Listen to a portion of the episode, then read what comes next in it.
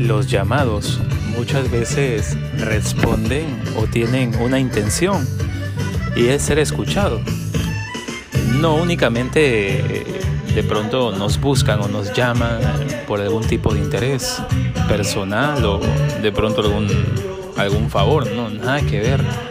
Muchas veces es una necesidad la que nos hace buscar a una persona a veces cargamos tantas cosas dentro de nuestro corazón que necesitamos contárselas a alguien. A veces necesitamos, quizás no tanto que nos escuchen, pero sí que, sí escuchar. Es decir, a veces tenemos esa necesidad de acercarnos a alguien porque decimos, no sé, tal vez tiene algo que contarme. Siento eso. No sé si te ha pasado en algún momento. Otras veces quizás no tenemos ganas de nada, simplemente de ver a esa persona y quizás hasta que nos dé un abrazo.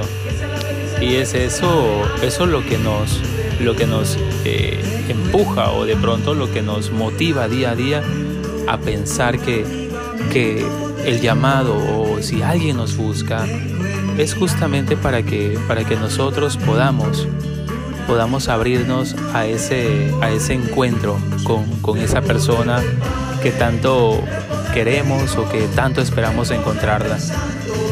Es eso lo que, lo que Jesús hoy también nos quiere recordar a nosotros. Y resulta que hay mucha gente que hay mucha gente que de pronto piensa que, que Jesús solamente está o piensa en nosotros para darnos trabajo, para darnos, para darnos de pronto más cargas o, o más ocupaciones. Y no es así, sino a veces también Jesús quiere acercarnos a nosotros para demostrarnos de que, o para escuchar, para escuchar de Él, eh, quiere saber cuánto tú lo amas. Y si lo amas, pues yo creo que tú y yo estaríamos dispuestos a hacer lo que Él nos diga. Es decir, muchas veces Jesús no nos llama para darnos trabajo, sino para darnos indicaciones. Pero esas indicaciones también repercuten en algo o, tiene una consecuencia. ¿Y cuál es esa consecuencia? Que tú y yo seremos saciados, seremos sanados, seremos liberados, seremos de alguna manera comprometidos más y más a llevar su nombre por todo el mundo. Por eso nos dice, sígueme, porque no quiere que tú y yo nos perdamos, que tú y yo nos quedemos fuera.